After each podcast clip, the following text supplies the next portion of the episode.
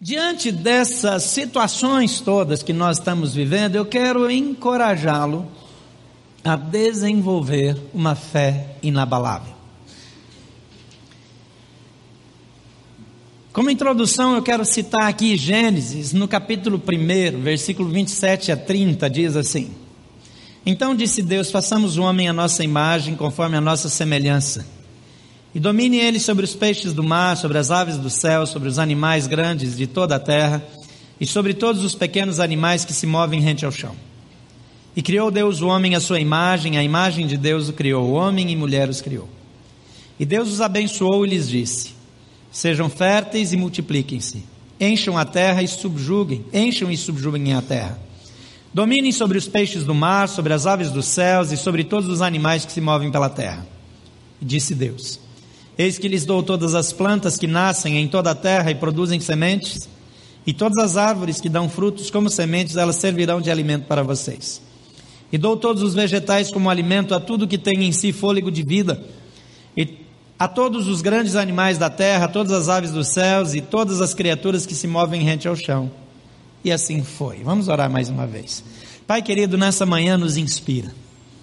E que não estejamos atentos a recursos de retórica, a, a raciocínios humanos, mas que sejamos conduzidos por Teu Espírito a uma compreensão sobrenatural e espiritual acerca das verdades, e que dessa maneira possamos ser afetados em nosso modo de viver e de crer, e que possamos de fato render as nossas vidas a Ti de modo integral a fim de que vivamos a tua palavra e não apenas a compreendamos. Que o Senhor nos ajude a receber a palavra e aplicá-la em nossos corações e colocar isso em prática no dia a dia. Oramos em nome de Jesus. Amém. Eu creio que o empreendedorismo é uma benção. Quando Deus criou o homem, Ele dá para o homem o desafio de dominar a terra. Você entende que o homem não tinha noção do que Deus está falando? Que o mundo era desse tamanho todo?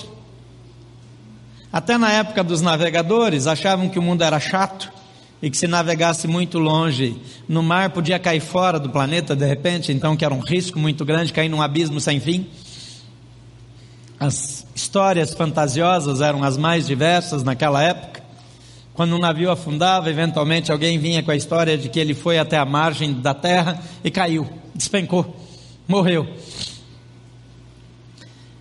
Ocorre que Adão, o primeiro homem, a palavra Adão, no original se refere à raça humana, ao gênero humano, a, a, ao ser humano, e não um nome em, em si de uma pessoa ele está aqui recebendo um desafio. E já na essência, quando Deus diz, vamos fazer o homem, façamos o homem, ele diz, domine esse homem sobre os peixes do mar, as aves dos céus, os animais grandes de toda a terra. E sobre todos os pequenos animais que se movem rente ao chão. Depois o texto diz: Criou Deus o homem à sua imagem, à sua semelhança, o homem e mulher os criou. E Deus os abençoou e disse: Observe agora, sejam férteis e multipliquem-se, encham e subjuguem a terra. Não é só encham a terra, encham e subjuguem a terra. E depois, dominem sobre os peixes do mar, as aves dos céus e sobre todos os animais que se movem na terra. É interessante que quando Satanás entra no cenário, ele diz para a mulher: O que Deus falou é que vocês não podem comer do fruto das árvores do jardim. E aí vem a informação: não, o que Deus falou é que nós podemos comer livremente, com exceção da árvore chamada do conhecimento do bem e do mal. Porque no dia que nós comemos, nós vamos morrer. E Satanás diz: conversa, não vai morrer nada. Se comer, vai se tornar igual a Deus. E aí nasce um desejo uma ganância no coração do homem, que é totalmente diferente do da instrução divina de dominar, de fazer diferença, de estabelecer o padrão, de ditar como o mundo deve ser. Hoje nós chegamos num tempo em que a igreja segue o padrão do mundo e não o mundo o padrão da igreja. Nós chegamos num tempo em que a igreja se vê periférica ao mundo e não o mundo periférico à igreja. Perdemos o sentido da ordem original de dominar o mundo, de tomar conta, o impulso de crescer, o impulso de prosperar, o impulso de assumir o controle, o impulso para a liderança foi dada por Deus. O desejo de ser maior do que o outro, o desejo de alcançar uma posição mais alta do que convém, vem do diabo na tentação. Então, às vezes, por causa do impulso de Satanás, nós nos encolhemos, sob pretexto de ser humildes, nos tornamos omissos. Nessa situação que a igreja está passando, em termos de documentos, a igreja está indo consciente, determinadamente atrás de todo o direito que ela possa ter. Ela não está aqui sentada, a diretoria, a administração, deitada na rede, tomando água de coco, dizendo vai ser o que Deus quiser. Deus nos deu uma missão de agirmos, então estamos agindo com todas as nossas forças, com toda a estratégia, com todos os recursos permitidos pela lei, mas o nosso coração está na mais plena paz, porque tudo depende de Deus. O desejo de crescer, de conquistar, de dominar, não pode conflitar com a submissão a Deus. Quando Satanás entra e contamina esse desejo, ele começa a nos colocar em disputa com Deus, e nós queremos, no lugar de Deus, assumir a posição de comando da nossa vida, de todas as coisas, e queremos ser como Deus. E quando nós começamos a fazer isso, nós caímos no laço do diabo. O impulso de crescer, de dominar, de avançar, não é maligno, mas o impulso de querer ser o que Deus é, é maligno. Quando uma igreja, uma organização, ela cai na acomodação, seja pela tradição, seja pelo medo, seja pela insegurança, ela cai em pecado. Porque Deus colocou em nós a missão no nosso DNA, no nosso DNA espiritual. Deus disse: vamos fazer o homem, façamos o homem para dominar, façamos o homem para crescer, façamos o homem para fazer novas estratégias. Deus não disse para o homem exatamente como ele tinha que fazer as coisas, ele disse: faça essas e essas coisas, domine o mundo, domine os animais. E Deus coloca o homem sozinho lá, sem mulher ainda no começo, para não ficar distraído, porque homem perde mulher fica muito bobo. Então, é, ele coloca o homem lá sozinho para fazer alguma coisa organizada. Então, ele dá nome para os animais, ele dá nome para as plantas plantas, ele faz um belo trabalho, depois fica besta.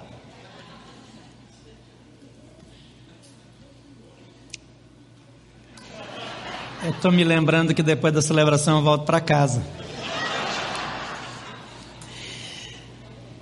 Ocorre que nós, muitas vezes, como cristãos, como família de Deus, como igreja, como organizações, nós ficamos paralisados. E qualquer paralisia na nossa vida é como estar com um barco num rio que as águas vão descendo calmamente e nós paramos de remar. Quando nós paramos de remar, nós não só deixamos de subir rio acima, como nós retrocedemos vagarosamente, andando passos atrás. E deixa eu dizer uma coisa na sua vida: se você não avança, você retrocede. Agora, não confunda o que eu estou dizendo com querer ser melhor do que os outros Querer ser melhor do que alguém é o princípio que veio de Satanás. Querer conquistar todo o espaço que Deus nos proporciona para conquistar para o nosso Deus é o princípio que vem de Deus.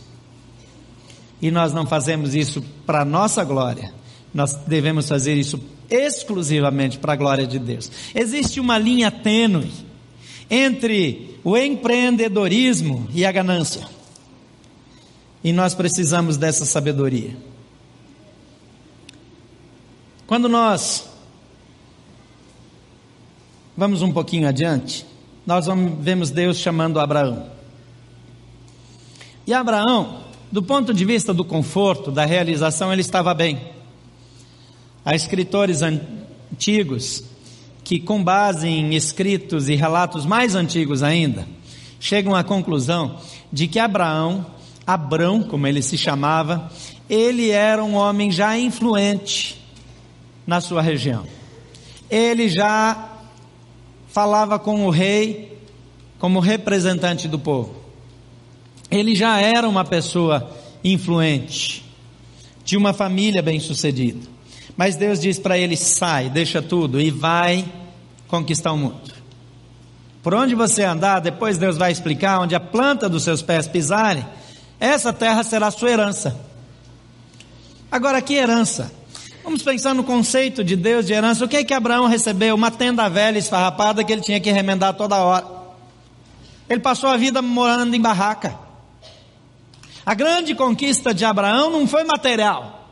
Ele andou por uma região que nunca foi dele, mas foi possessão eterna e espiritual para os seus descendentes, não só genéticos, mas espirituais, dos quais nós fazemos parte. A conquista da promessa para Abraão foi uma promessa de Deus, mas ele precisava marchar, ele precisava abrir mão, ele precisava deslocar-se. Só que ele teve crises. Crises fazem parte do processo da vida. Jesus mesmo disse: No mundo tereis aflições, mas tenham bom ânimo, porque eu venci o mundo. A questão não é que Deus prometeu uma vida linda, maravilhosa, sem desafios. Vocês vão comprar o melhor terreno do setor de Clube Sul e ele vai valer milhões e vocês vão ficar lá orgulhosos porque vocês têm um terreno lindo, maravilhoso no lugar que quase ninguém tem dinheiro para comprar. Olha como nós somos bonitos e ricos. Quem sabe Deus está querendo mandar a gente lá para o caixa prego para a gente tomar vergonha e não ficar cheio de orgulho? Eu não ouvi amém, ainda bem.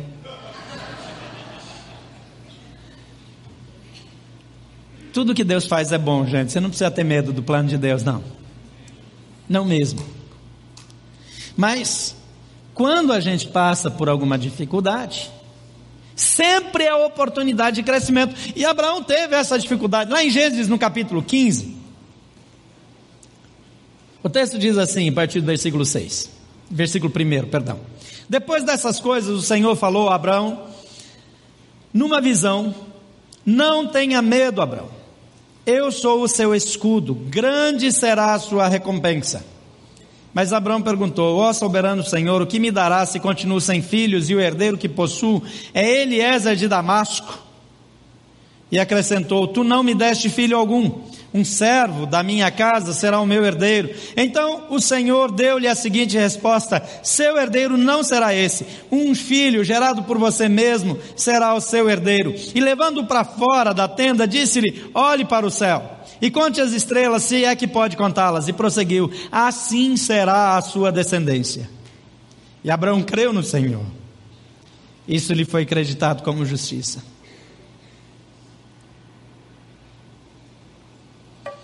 Abraão sai de casa e recebe a promessa de que será pai de uma grande nação. O problema é que ele está ficando velho. Eu descobri hoje que o Walter vocês conhecem o Walter é aquele soldadinho pequenininho que fica batendo em Jesus no alto de Páscoa, aquela criancinha. Está completando 50 anos. Ele só não contou que ele faz plástica e usa botox. Eu não sei se eu podia contar essa parte. Você olha para ele, você duvida que tenha mais de 40. Mas o Botox é um negócio maravilhoso, gente. É, é assim, uma coisa espiritual.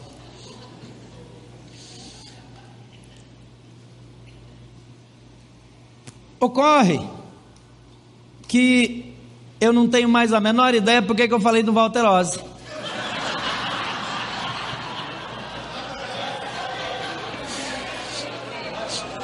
E para não ficar em pecado, perdendo tempo, vamos voltar para o caminho. Abraão está com a promessa de ser pai de uma grande nação. e ele sai andando por aí, e a promessa na vida dele é que ele vai ser pai de uma grande nação. Só que essa mudança não chega, porque ele não tem filhos. Eu acho que eu estava falando do Walter Walterosa porque ele está chegando na idade de Abraão. E aí, Abraão está ficando velho, como Ozzy. E nesse processo de envelhecimento, ele diz: não vai rolar mais. A minha esposa virou uma senhorinha.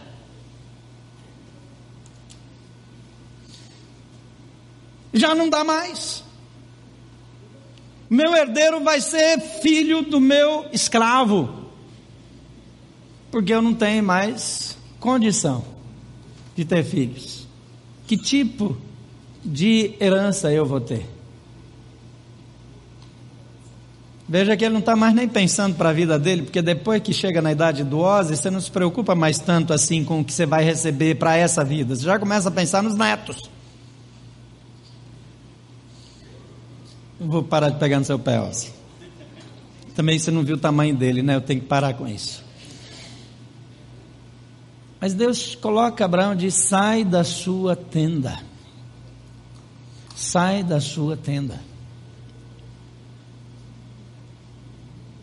O problema é que nós ficamos, às vezes, dentro da nossa tenda, no nosso ambiente, no nosso espaço, onde a nossa visão é limitada, onde as, a, a, os limites daquilo que a gente pode eh, enxergar fica bastante limitado, e nós começamos a dizer: não tem mais jeito. E aí aquele empreendedorismo que Deus colocou no nosso coração e que talvez nos moveu até algum momento da vida. Eu vejo igrejas que foram uma grande bênção. Eu olho as igrejas da Europa e algumas igrejas ao redor do mundo que elas se tornaram referência, que dominaram o reino influenciaram reis, que influenciaram as decisões parlamentares, que fizeram com que o país chegasse, prosperasse, como aconteceu na Coreia do Sul. A igreja da Coreia do Sul trabalhou e aquela Coreia do Sul que tinha uma miséria tão grande que as pessoas colhiam as folhas das árvores e moíam para comer alguma coisa, para não morrer de fome. Nós não conhecemos esse tipo de miséria, acabar com as folhas das árvores. Se andava na Coreia do Sul, as árvores estavam sem folhas, não é porque é, as folhas caíram no outono, é porque as pessoas comiam as folhas das árvores. Essa igreja se levantou, instruiu e estruturou a nação. Mas depois de um tempo se corrompeu, gostou do poder, enriqueceu demais, perdeu a visão ficou dentro da sua tenda. Deus nos chama para fora da tenda. Deus chama Abraão aqui e diz: saia da sua tenda. Saia da sua tenda.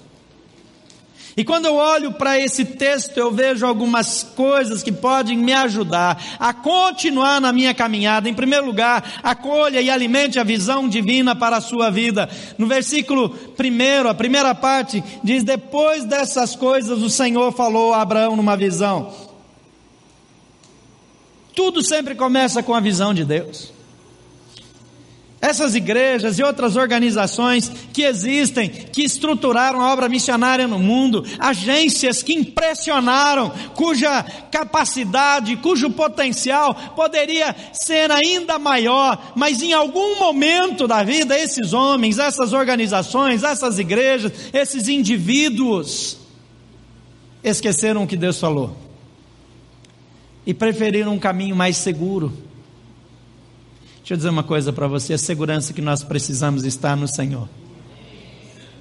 Quando nós estabelecemos o nosso cronograma de um modo estável demais, humano demais, nós estamos dispensando Deus da parte dele.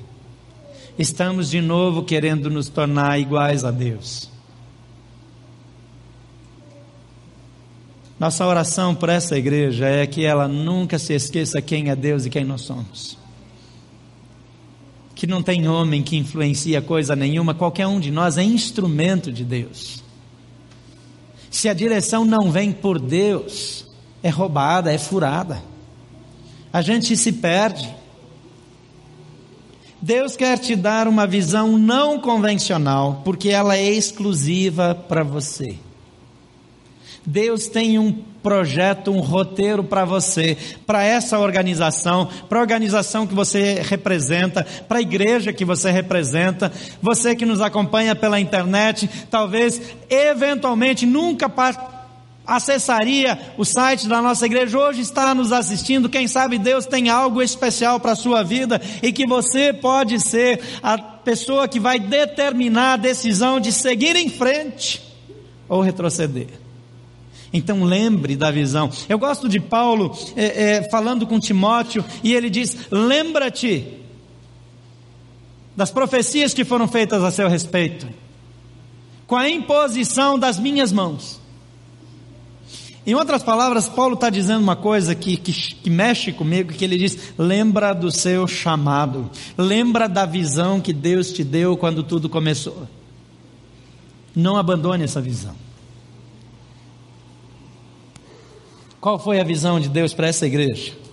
Qual é a visão de Deus para a sua vida? Porque muitas pessoas andam em círculo na vida porque não compreendem a visão de Deus. Prosperar por prosperar é, é, é é um movimento movido pela ganância. Prosperar, porque Deus deu uma visão e perseguir essa visão de Deus é refletir o DNA espiritual que Deus colocou em nós na criação.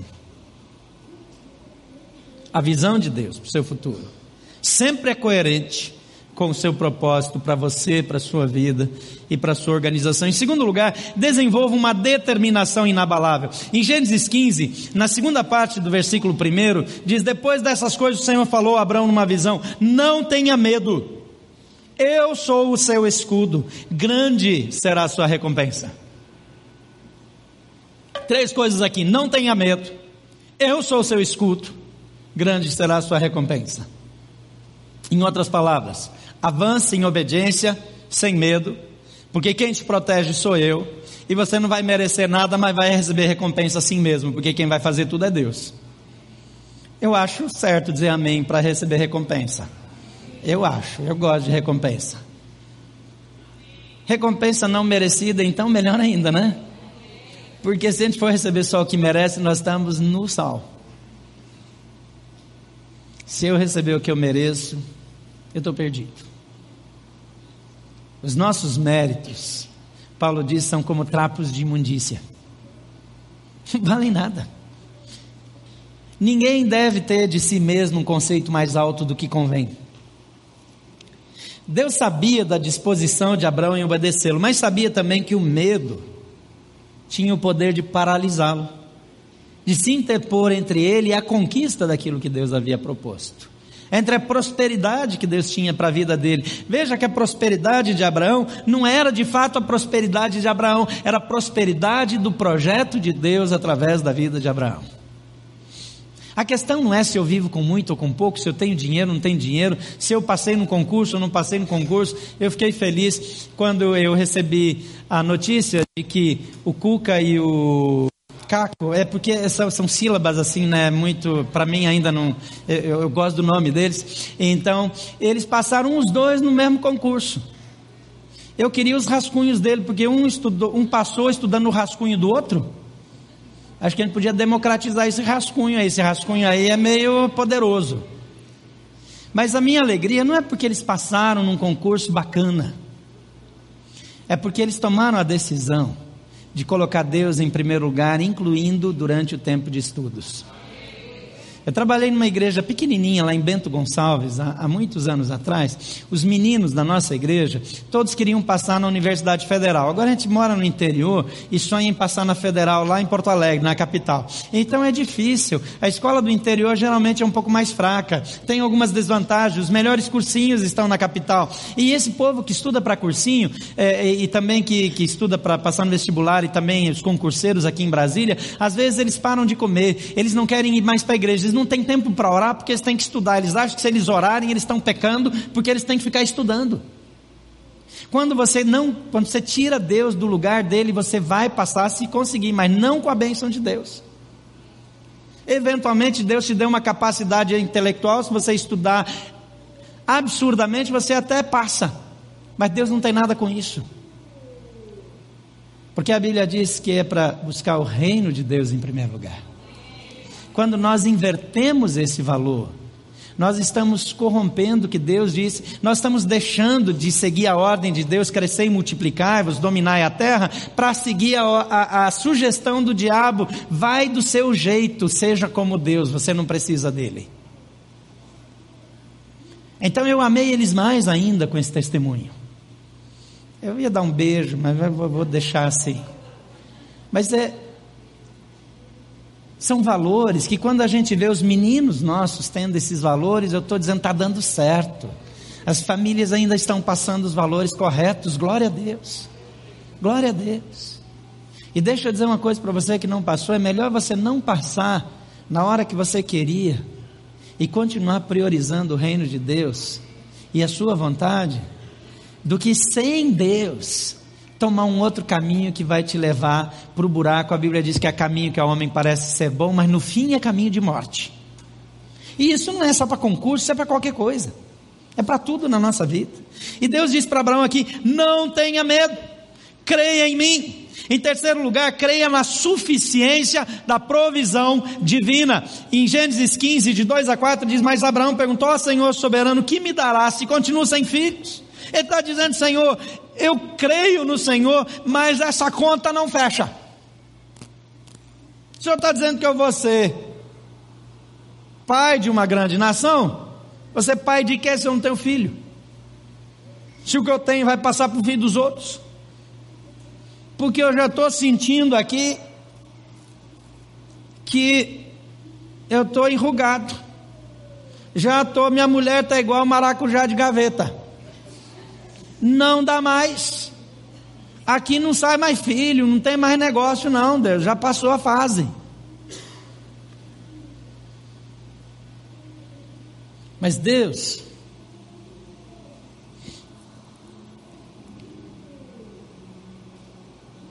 Deus nunca dependeu de homem algum. E acrescentou: Tu não me deste filho algum, um servo da minha casa será meu herdeiro. Então o Senhor lhe deu a seguinte resposta: Seu herdeiro não será esse. Um filho gerado por você mesmo será o seu herdeiro. Quando o processo da gestação de Jesus começa, o momento em que Maria engravida, tem um ato sobrenatural do Espírito de Deus. É claro que isso era. Parece que a gente tem uma concorrência aí na caixa de som. Você presta atenção na corrida, um pouquinho, um pouquinho aqui, tá? Você, você divide um pouco. Os brasileiros estão atrás, tá? Não precisa ficar ouvindo eles, não. O que está acontecendo aqui, gente? Deus está dizendo que Ele não precisa da habilidade humana para fazer o que Ele quer. Ele usa você porque ele decidiu. Mas não tem a ver com você. Não tem a ver com o seu plano. Não tem a ver com a sua estratégia. Não tem a ver com a sua capacidade. Não tem a ver com seu porte físico. Tem a ver somente com Deus. Ele diz: Abraão, você não pode mais ser pai mesmo. Você está velho mesmo, está acabado, está no bagaço. Mas quer saber? Você vai ter um filho assim mesmo. E Sara era um brotinho de 90 anos quando engravidou. Você pode imaginar um negócio? Devia ser uma cena bizarra. Aquela senhorinha, tiazinha do grife lá. Como é que faz? Como é que faz? Diz, meu Deus, o que, que aconteceu aqui? Poxa, ocorre que qualquer pessoa que olhasse para Sara ia saber só pode ser Deus que fez esse negócio. E é assim que a gente tem que viver. As pessoas vão olhar para a gente, para a igreja, para tudo que Deus vai fazer aqui e vai dizer, só pode ter sido Deus, porque esses aí, ó, não dão conta não. Mas é isso mesmo. O problema é que quando nós estamos infectados pelo vírus que Satanás colocou lá no Éden, nós queremos ter a glória. E Deus faz de um jeito que alguém olha e diz: Esse aí, não, esse aí foi Deus que fez, não é possível. E João Batista ele diz: Importa que eu diminua e que ele cresça. Importa que eu diminua. Então o empreendedorismo não me projeta, Não me expõe, mas projeta Deus e atribui glória a Deus. Em quarto lugar, permita que Deus amplie a sua visão e exponencialize as suas expectativas. O versículo 5 diz: levando para fora da tenda, disse-lhe: olhe para o céu e conte as estrelas, é que pode contá-las. E prosseguiu: assim será a sua descendência. Abraão tinha ideia que Deus falou uma grande nação, mas agora Deus exponencializa. Ele diz: olha para o céu. Brasília tem um dos céus mais fantásticos do universo. Quem mora em Brasília tem o privilégio de olhar para o céu. Eu sei que não é só Brasília, a gente faz de conta que é só Brasília. Você vai aqui nessa região toda, né? Goiânia, Palmas, no Tocantins, dizem que é o lugar onde você tem a sensação de menor proximidade do firmamento. Mas quando eu falo isso, eu digo Brasília é um dos lugares, porque eu não posso tomar o lugar de Palmas, mas eu gosto de dizer do céu daqui como é fantástico. Às vezes tem uma noite de céu limpo nesses períodos de seca que não tem uma nuvem, não tem nada, e você tem aquele céu absurdamente estrelado. Especialmente quando você sai um pouco da cidade, as luzes da cidade não atrapalham, e você vê naquele breu da noite aquele céu estrelado. Naquela época não tinha nenhuma lâmpada, não existia nem eletricidade. Thomas Edison não tinha sido nem projetado ainda. Então Abraão sai da sua tenda e ele olha para aquele céu fantástico. Então, primeira coisa é que ele olha para aquilo que Deus fez. E quando a gente olha para aquilo que Deus fez, a nossa preocupação fica desse tamanho assim. Segundo lugar, Deus diz: então você está dizendo que eu não posso fazer, então conta aí o que eu já fiz. Se é que você é capaz.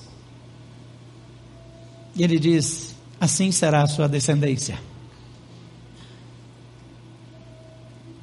Deus não precisa da gente para o projeto dele, ele escolheu nos usar e nos dá o privilégio de participar. A visão do novo e a ousadia para realizá-lo frequentemente é contido pela tenda da acomodação às circunstâncias. É contida pelos assassinos dos sonhos que tendem a ditar normas, impor limites e dizer não é possível. Hebreus 11:6 diz que sem fé é impossível agradar a Deus, pois quem dele se aproxima precisa crer que ele existe e que recompensa aqueles que o buscam. Quando o ministério de Jesus termina presencialmente aqui na terra, ele vira para os seus e diz agora: vão por todo o mundo, conquistem o mundo inteiro, preguem o evangelho a todas as nações, façam discípulos e batizem esses discípulos em nome do Pai e do Filho e do Espírito Santo. A Bíblia faz um paralelo entre o primeiro Adão e Jesus como o segundo Adão. Deus cria Adão e diz: domine a terra. O segundo Adão transfere a responsabilidade para os discípulos e diz: dominem o mundo. Agora eles já tinham mais consciência, eles já tinham mais noção do tamanho da encrenca, eles já sabiam que o problema era grande, tinham pelo menos uma visão mais ampla do que Adão teve. Ainda assim, Jesus diz: vão por todo o mundo. De novo, dominem a terra. Alcancem o mundo. Envolvam todas as pessoas. Cheguem em todos os lugares. Vão para todas as cidades. A nossa fé precisa ser inabalável. Os desafios de Deus para a nossa vida são válidos e Deus escolheu usar a mim e a você para sermos agentes de transformação na nossa organização, na nossa companhia, na nossa repartição, na nossa igreja, no campo missionário, onde quer que nós estejamos. Nós somos agentes de transformação. Talvez você diga: ah, aqui precisaria de uma pessoa assim, aqui precisaria de uma pessoa daquele outro jeito. Deus escolheu usar você. Você é a pessoa. Não é a outra pessoa, é você. É para isso que Deus te colocou aí. É para isso que Deus te estabeleceu. É para isso que você foi aprovado nesse concurso. É para isso que você recebeu esse chamado. É para isso que você recebeu essa visão. Não espere que os outros, que alguém, que de algum lugar, que o servo, o filho do servo, seja o seu herdeiro. Deus escolheu você. E Deus quer usá-lo para a glória do nome dele.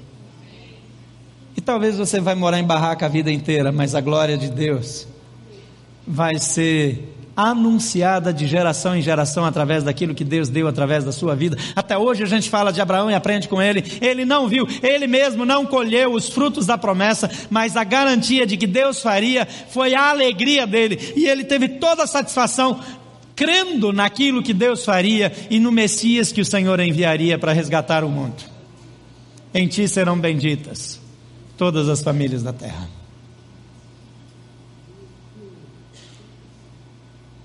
Qual é a nossa recompensa? Eu ouvi o Ed René comentando uma história que eu já tinha ouvido em outro lugar, acerca de um casal de missionários que depois de 50 anos voltam para sua pátria de navio. E eles, na viagem de volta, estão imaginando como vai ser a recepção deles. Com que honrarias eles vão ser recebidos depois de 50 anos de dedicação da sua vida para o reino.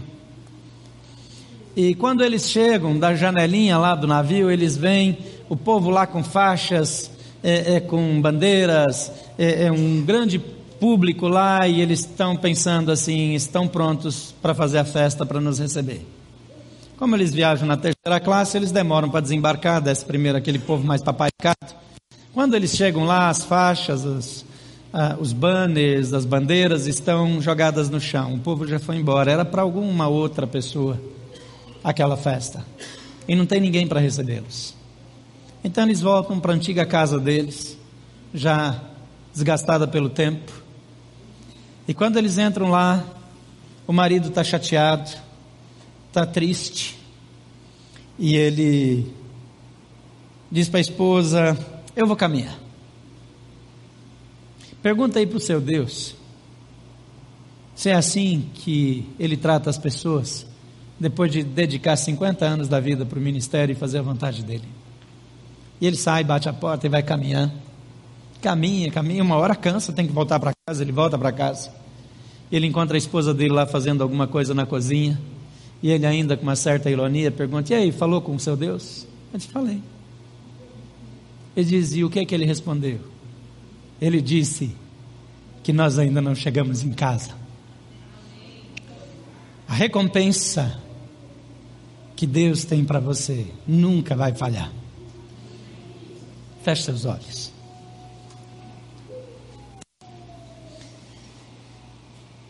Pai Santo, nós estamos diante de momentos desafiadores da nossa vida. Nós sabemos que Tu és o nosso Deus, o nosso Senhor.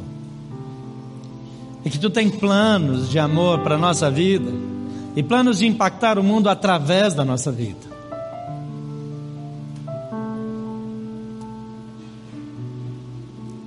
Tu, Senhor,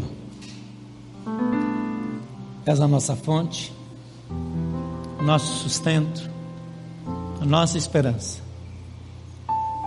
Nessa manhã, como família, nós dizemos: Senhor, nós estamos prontos para te obedecer, para te honrar, para te servir, para te seguir. Prontos para abrir mão dos benefícios das conquistas em favor do teu reino. Prontos para continuar crendo, ainda que algumas coisas acontecerão somente nas gerações futuras mas estamos dispostos a ser instrumento teu, para a glória do teu nome, certos de que o Senhor nos receberá e que a nossa recompensa nos aguarda contigo.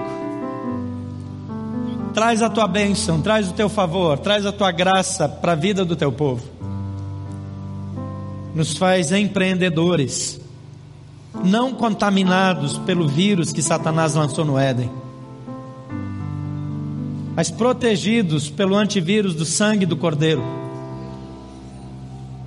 que nos protege, que nos restaura, que nos reconfigura e que permite que vivamos exclusivamente para a tua glória.